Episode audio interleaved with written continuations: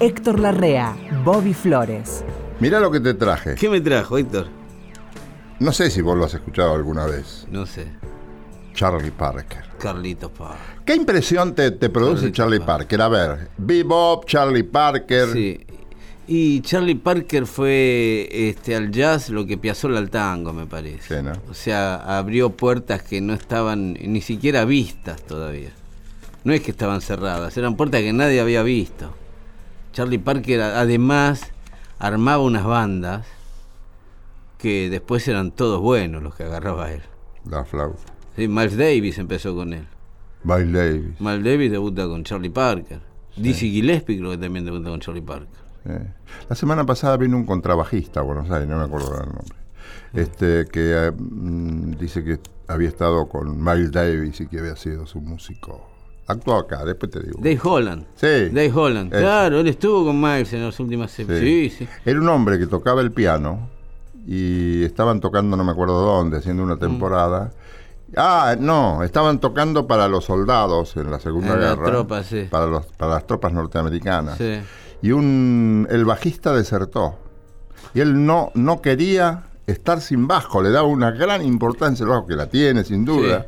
Pero él tenía una admiración superlativa por el bajo y empezó a tocar el bajo, largó el piano y esa noche tocó el bajo y dijo, este es el instrumento para toda mi vida. Y si venía del piano, claro, el bajo se le hizo no más fácil, pero más este, se le hizo accesible de entrada, digamos. Claro, pero, qué sé yo, como se dice, los, los bajos son el- los zapatos de la música, Ya, bueno, dicen, ¿no? Ron Carter. Claro, son tipos que laburan sí. mucho, mucho, le dan una importancia al bajo extraordinaria, el bajo dulce, ¿no? Sí, el contrabajista. La chancha, contrabajo. La chancha, claro, claro. Bueno, yo te traje a Charlie Parker. Qué lindo. Y que este disco vos lo debes tener.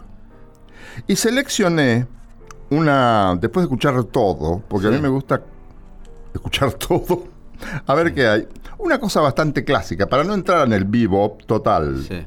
Hay bebop en la segunda parte. Primero hacen la melodía. A ver, Porque- dígame el bebop. El bebop. Ah, no, ¿Cómo no. viene el bebop? El, el bebop es complejo. Es, es muy complejo. Es muy complejo, Nunca ¿no? pude explicar yo el bebop. No, y tampoco, tampoco es para pasar por radio, porque puede haber una enorme cantidad de gente que, a la que lo satura el bebop, no lo entiende al bebop. Claro. Sucede mucho también con el free jazz, Claro, yo le pregunté a Herbie Hancock un día. El un bebop. poco más autorizado que yo. Sí. Y dijo, too much breakbeat. Mucho... Breakbeat es el ritmo roto, el ritmo que uno va siguiendo y te lo rompen y empieza otro. Sí, y te lo sí. rompe y vuelve el de atrás. Para tocarlo hay que tener una capacidad Ah, sí, impresionante. Sí, sí, sí. hay que Bueno, saber. Charlie acá, Charlie Parker, esta grabación es de 1952, hay una gran orquesta, hay varios saxofones, varias trompetas, y está, toca el piano Oscar Peterson. Oscarcito Debuta acá Oscarcito Peters. No sabía. Yo creo que debuta con Charlie Parker, sí, sí. Y el tema me parece que lo conoces. Es un clásico que agarra Charlie Parker y lo llena de brotes verdes. Night and Day. Naida de Cole Porter. Sí, que Sinatra decía colpore. Cole Porter, Sí, qué y acá lindo. algunos amigos decían también colpore. ¿Qué será Sí, colpore? colpore. Colporter. Cole Porter. Dale, ¿querés? Dale. Vamos. Dale.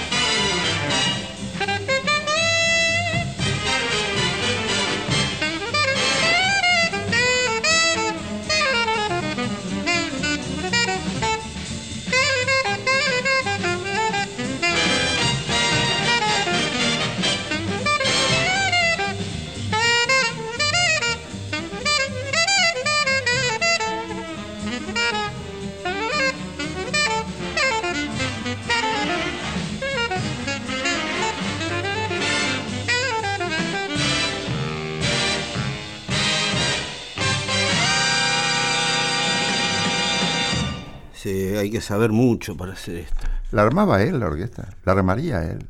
Puede ser. ¿O se la armaban?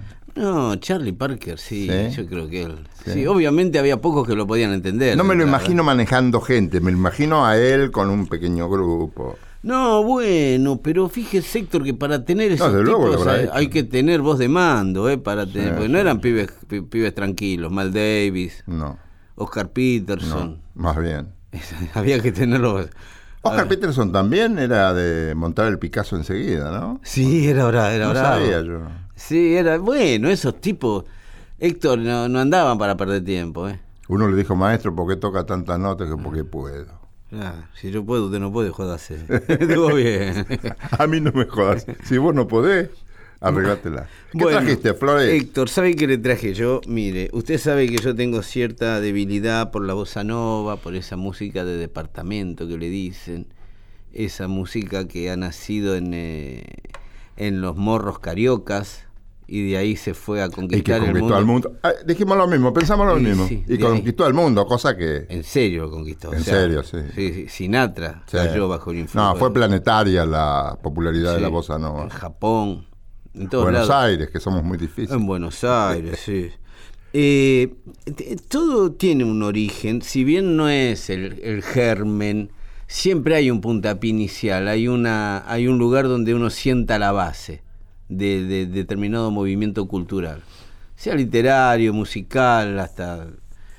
Bueno, usted sabe, mi mujer es, es curadora de arte, así que yo me, me he enterado que hasta en, eh, en la escultura hay tipos que han hecho una forma de escultura que después se siguió, ¿no? Ah, sí, sí. Sí. Eh, la bossa nova tiene un comienzo oficial, digamos, que es el disco de Elisete Cardoso, que es un disco que después fue superado ampliamente, la verdad. Pero ese fue el primer disco donde Gilberto, Jobim, Vinicius y todos esos muchachitos encontraron en Elisete Cardoso, que era una cantante de música tradicional brasilera, jovencita, muy linda, ellos encontraron ahí que ella es la que tiene que cantar esto.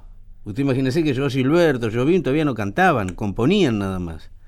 Entonces se juntan en la casa, en el departamento de Elisete Cardoso. Esto está todo en un documental muy interesante que se llama algo de Elisete Cardoso.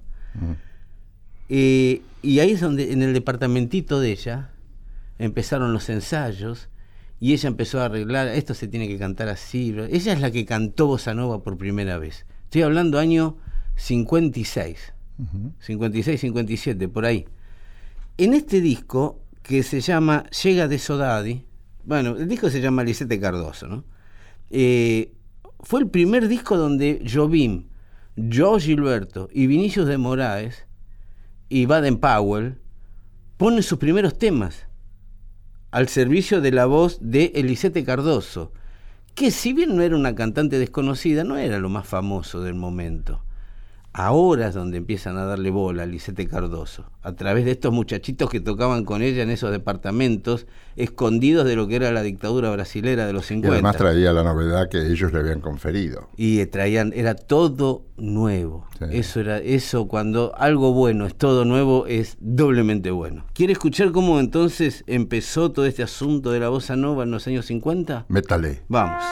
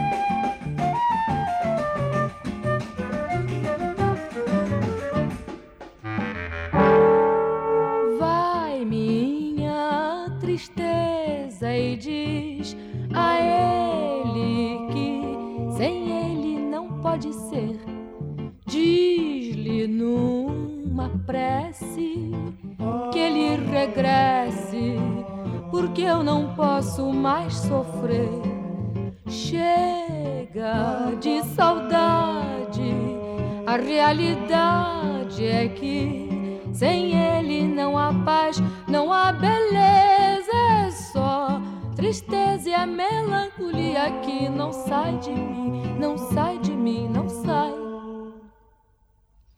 Mas se ele voltar se ele voltar, que coisa linda, que coisa louca. Pois há menos peixinhos a nadar no mar do que os beijinhos que eu darei na sua boca. Dentro dos meus braços, os abraços hão de ser milhões de abraços apertado assim, colado assim, calado assim, abraços e beijinhos e carinhos sem ter fim. Pra acabar com esse negócio de jamais viver sem mim.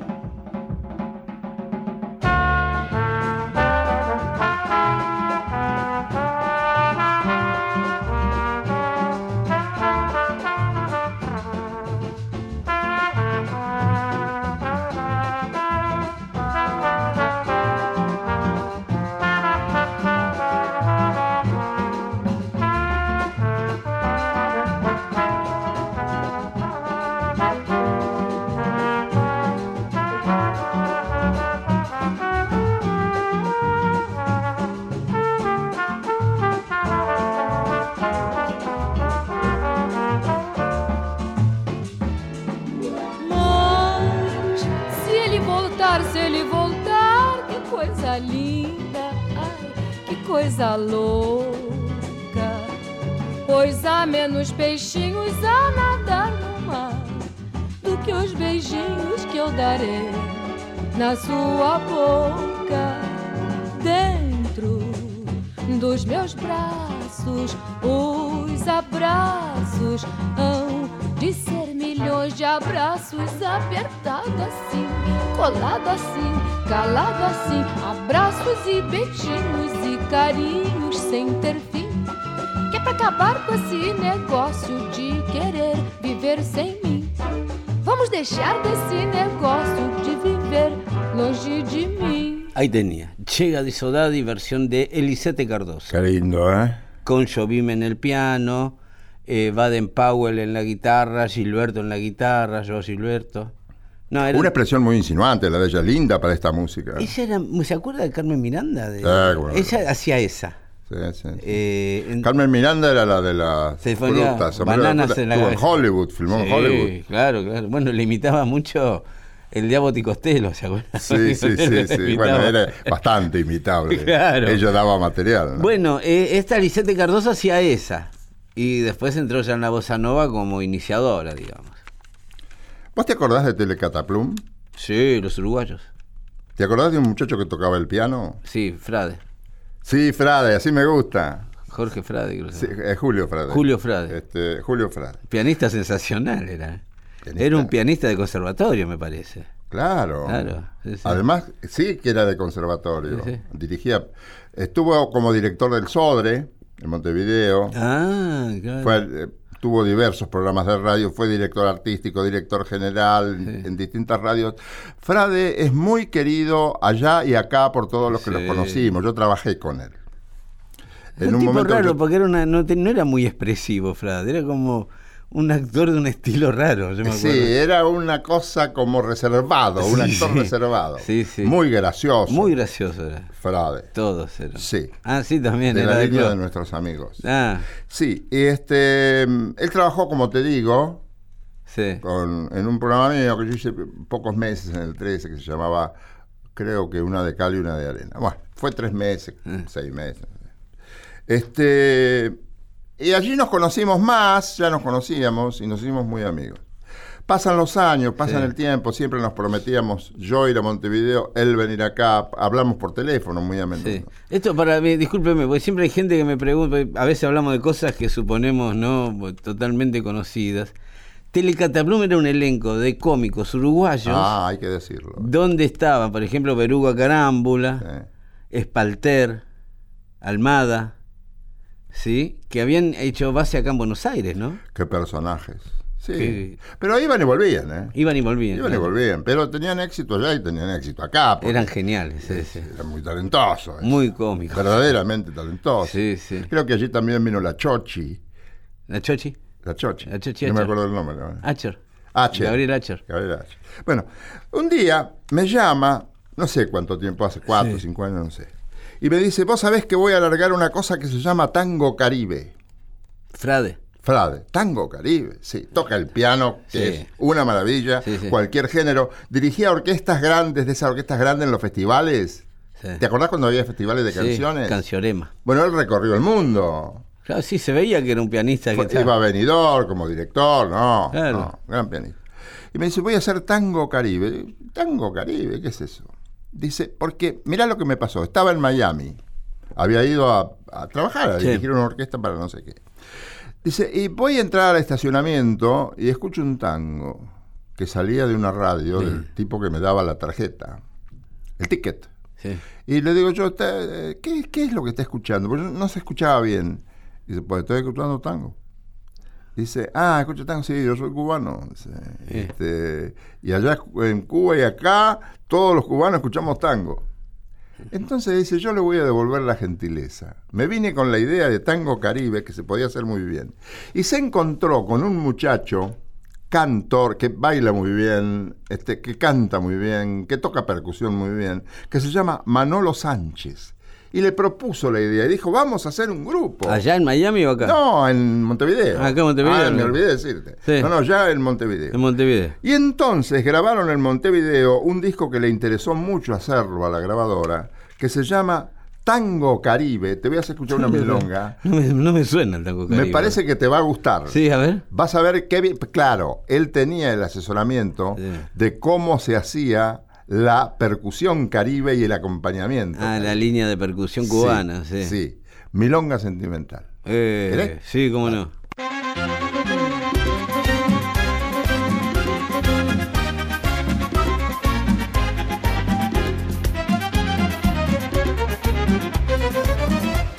Milonga para recordarte, milonga sentimental. Otros se quejan llorando, yo canto por no llorar. Tu amor se secó de golpe, nunca dijiste por qué. Yo me consuelo pensando que fue traición de mujer. Pa' quererte mucho, pa' desearte el bien, pa' olvidar agravios porque yo la perdoné. Tal vez tú no lo sepas nunca, tal vez no lo puedas creer, tal vez te provoque risa verme tirado a tus pies. Ajá.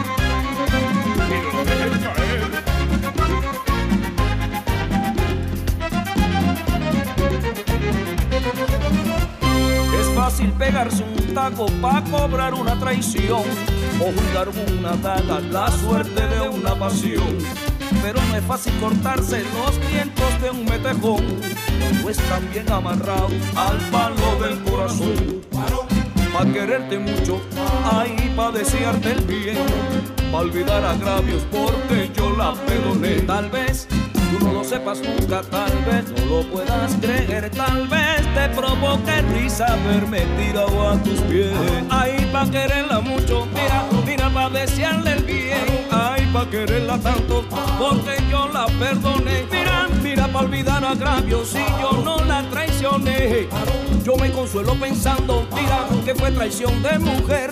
Esa morena me vuelve loco, por eso yo me sofoco cuando yo la veo bailar. Esta milonga sentimental, mira, milonga como merengue, para que lo baile mi gente. Mira, ya calentó el ambiente, esto se ha puesto caliente. ¡Ay!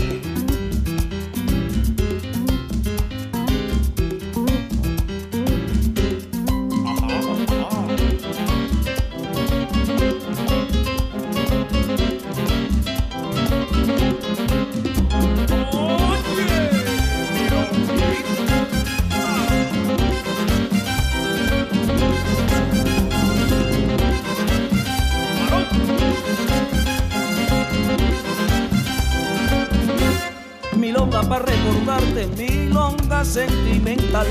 Otros se quedan llorando, yo canto por no llorar. Tu amor se secó de golpe, nunca dijiste por qué. Me consuelo pensando que fue traición de mujer. Pa' quererte mucho, pa' desearte el bien, pa' olvidar agravios porque yo la perdoné. Tal vez tú no lo sepas nunca, tal vez no lo puedas creer, tal risa verme tirado a tus pies.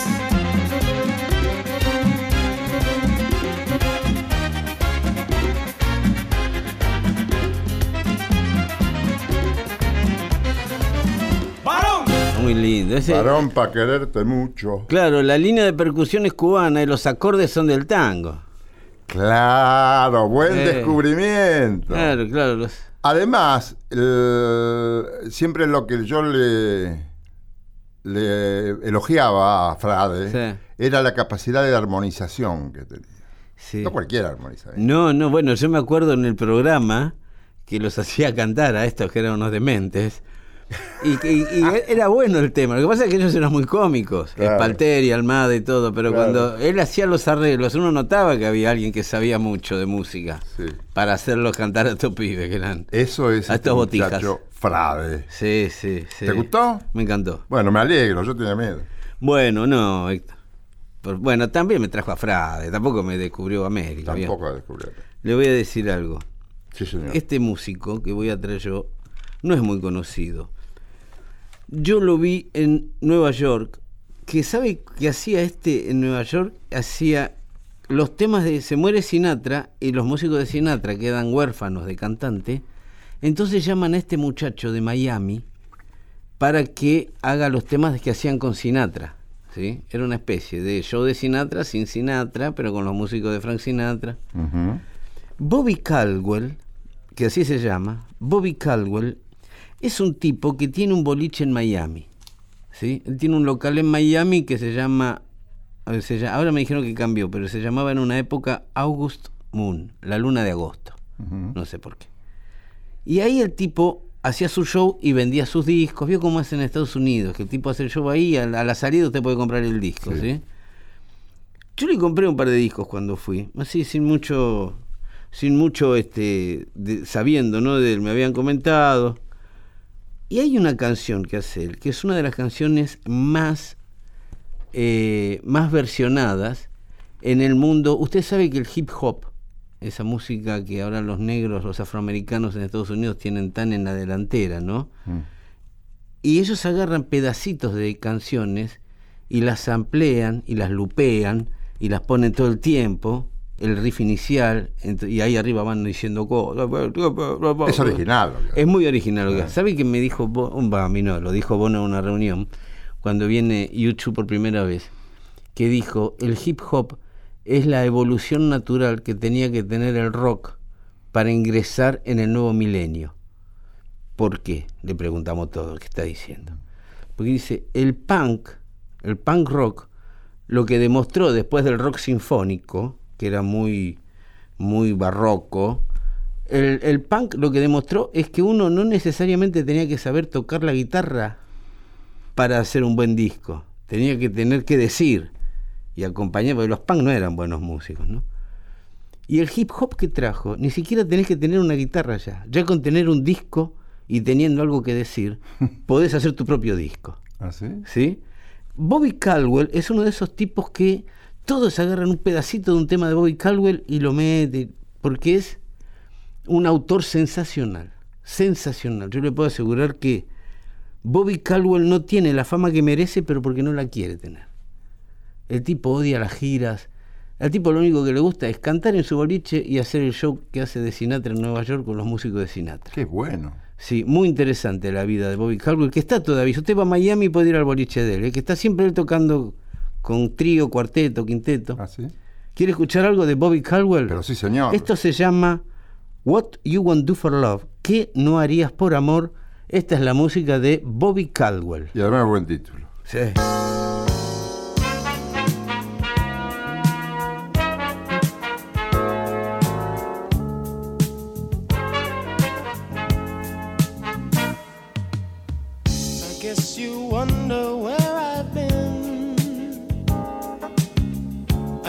To find the love within.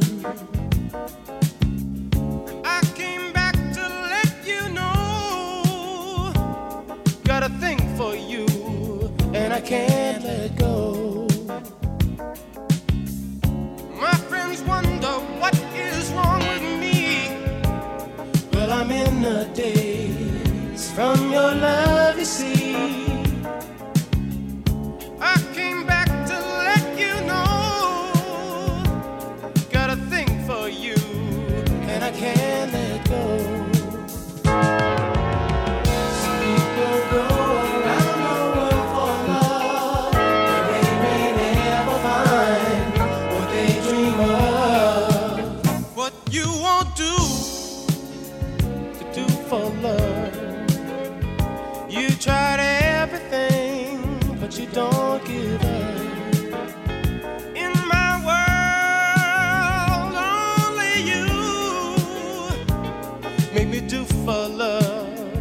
I would not do.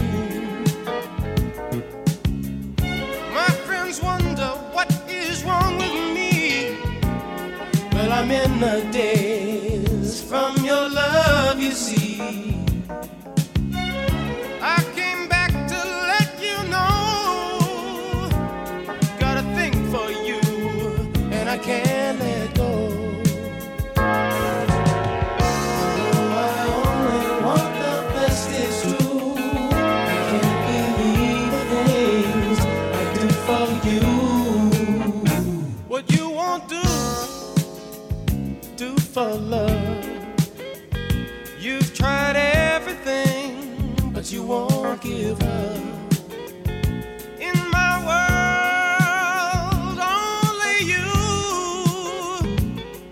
me do for love what I would not do.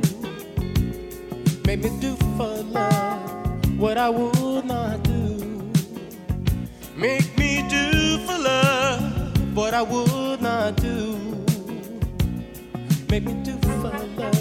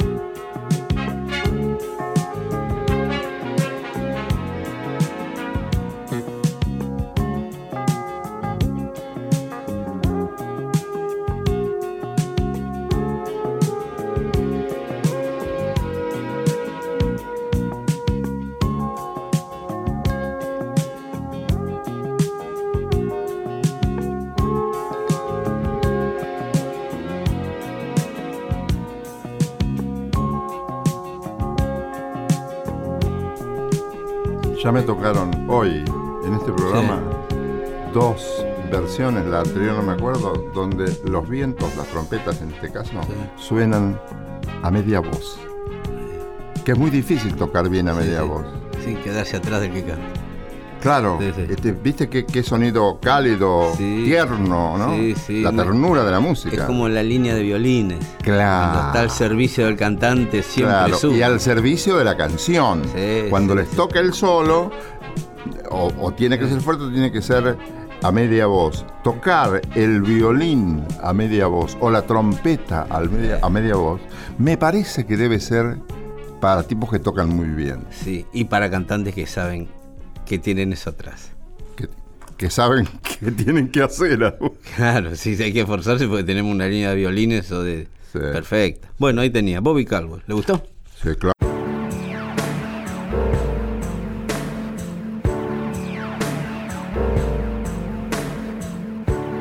Bobby, ¿te dice algo el chamamé? Sí. ¿Te interesa Sí, el sí. Sí, sí, en- en, eh, sí, no soy un conocedor del chamamé. He estado en algunos eh, lugares donde se tocaba chamamé y es muy, es muy alegre, muy, mucha energía. Y muy profundo musicalmente.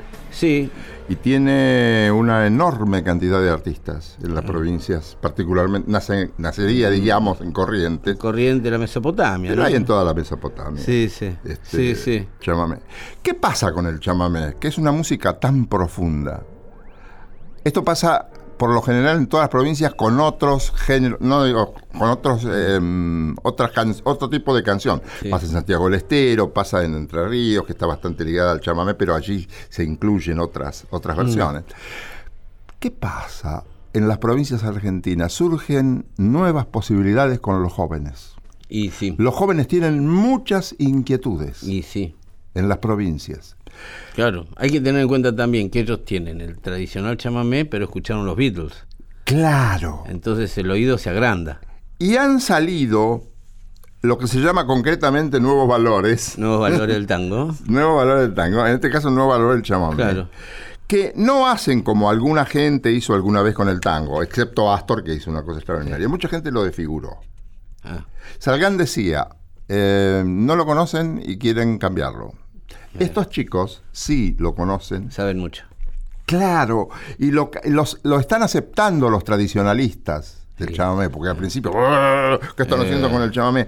Se juntaron tres chicos, Sí. que son una hermosa criatura, una chica que se llama María Belén Arriola, que toca el violín y también canta. Ah.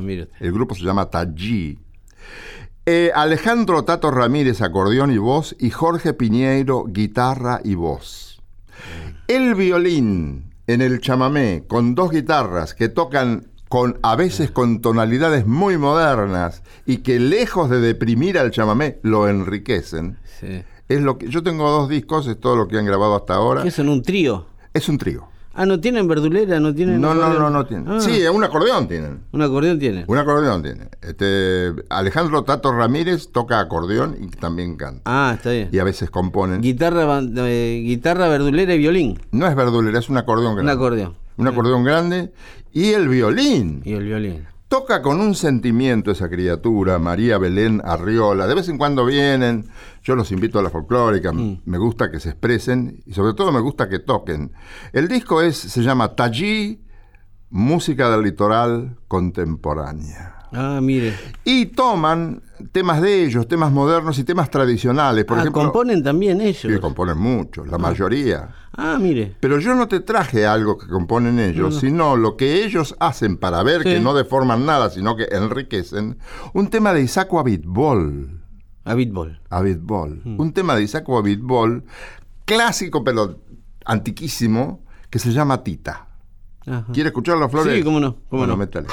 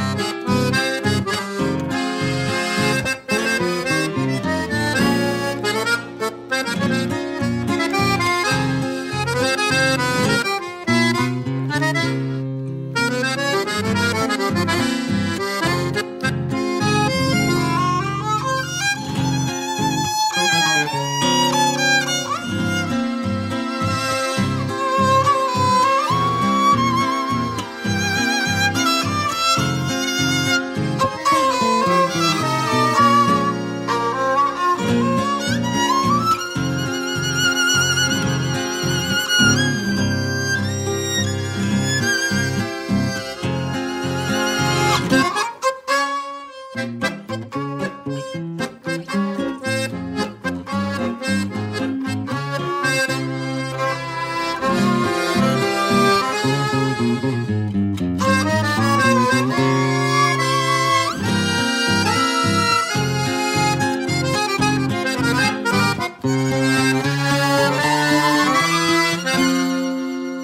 lindo, qué lindo. Qué... Tají.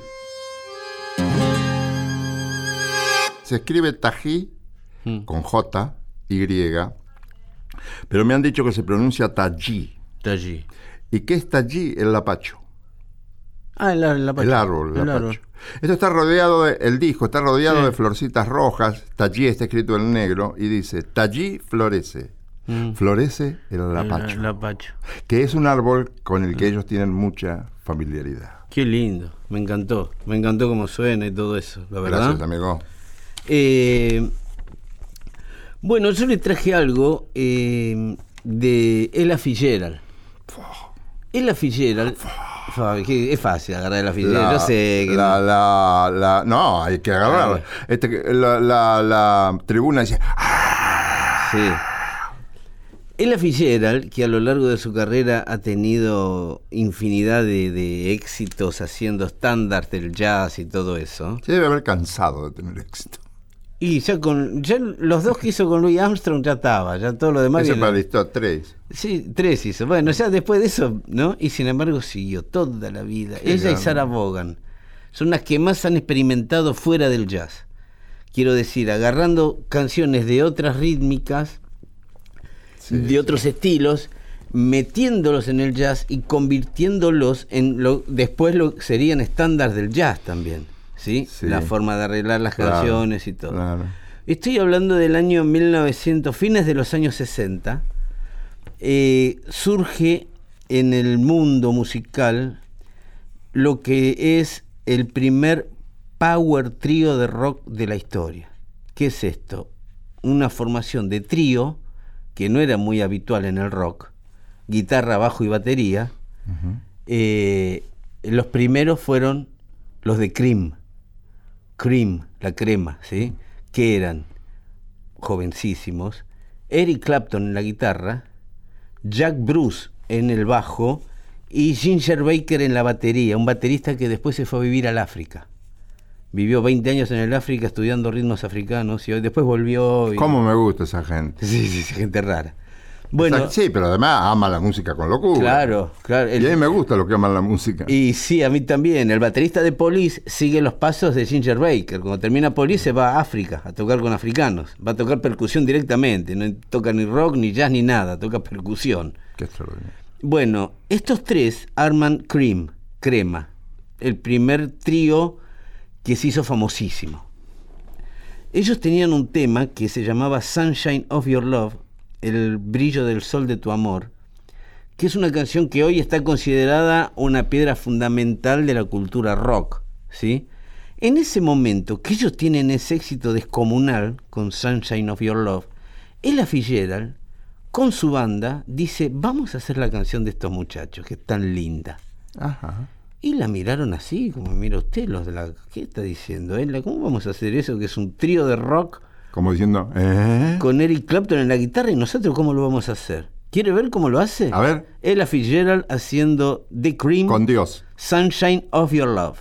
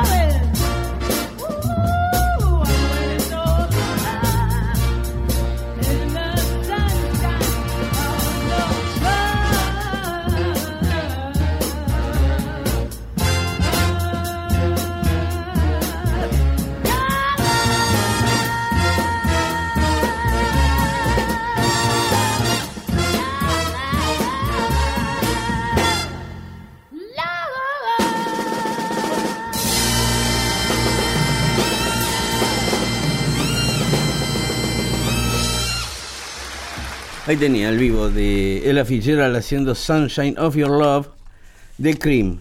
¿Quiere que le, le dejo uno? Perdón, por el aplauso había mucho entusiasmo ahí. ¿eh? Sí, sí. Este, ¿Quiere que le deje uno así de.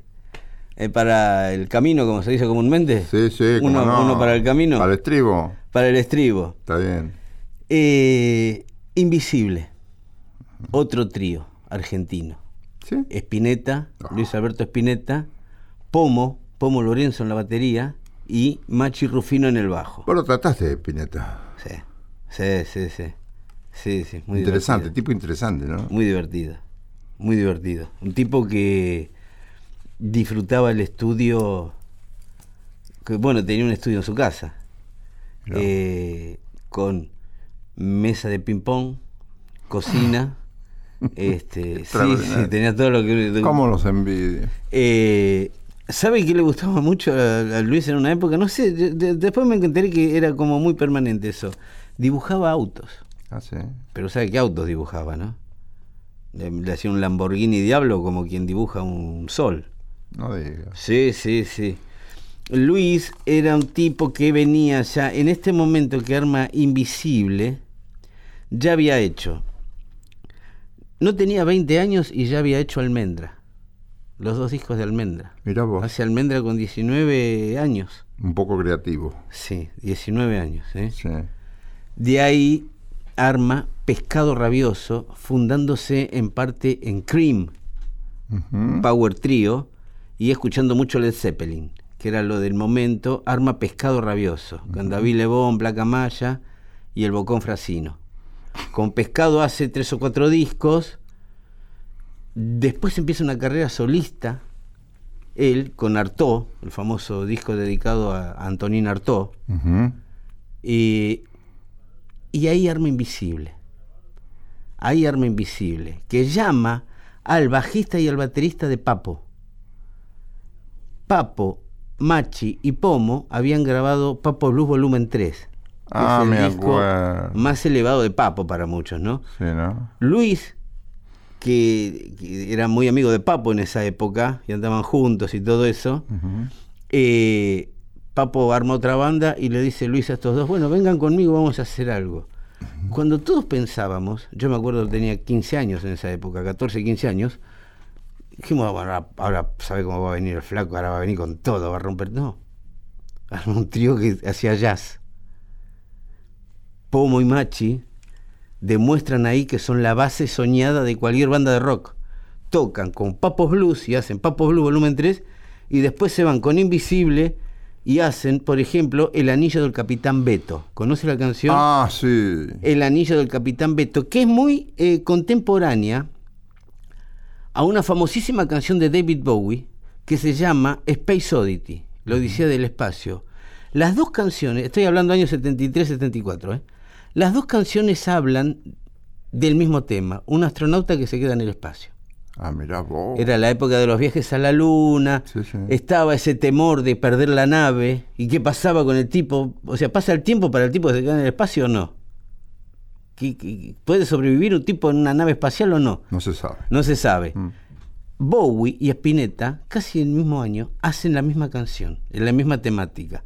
Bowie con Space Oddity, la Odisea del Espacio, donde el astronauta le habla al Major Tom y le dice, acá estoy solo. Era gente preparada, era gente que se preocupaba por ilustrarse. ¿eh? Eran chicos que, sí, eran chicos con una capacidad intelectual desmesurada. Y además interesados en ilustrarse, porque si no tenés Sí. conocimientos concretos. Y la poesía del capitán. Claro, La foto claro. de Gardel en la nave. Además los temas que les interesan, si Sí. pasaba el tiempo o no para un tipo que se quedaba en el Sí, espacio. sí, sí. Es muy bueno, eso es muy interesante. ¿Quiere escuchar el anillo del capitán Beto? Pero sí, cómo no, amigo. Vamos.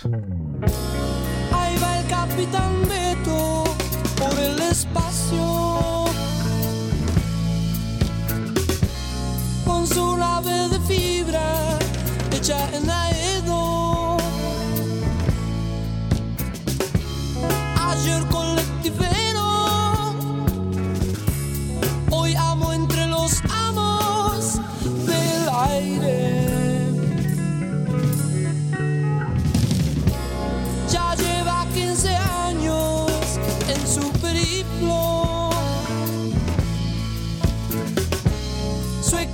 tan precario como su destino.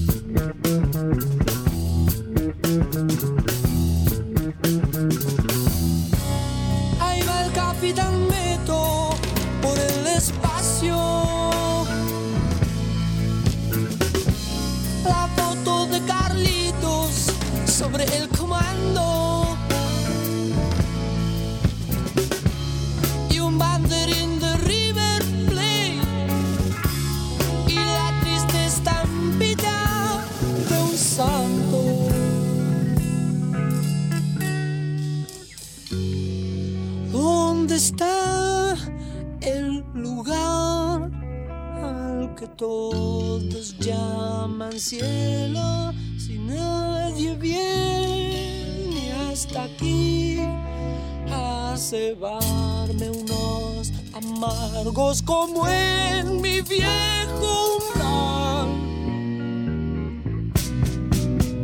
Porque habré venido hasta aquí si no puedo más de soledad. soledad.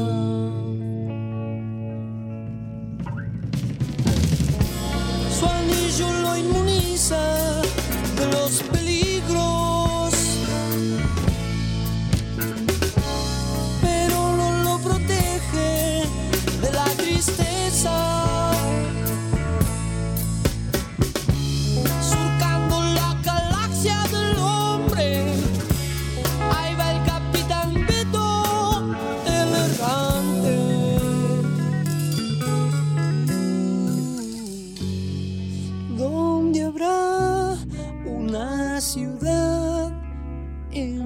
que alguien silbe un tango. ¿Dónde están? ¿Dónde están los camiones de basura, mi vieja y el café?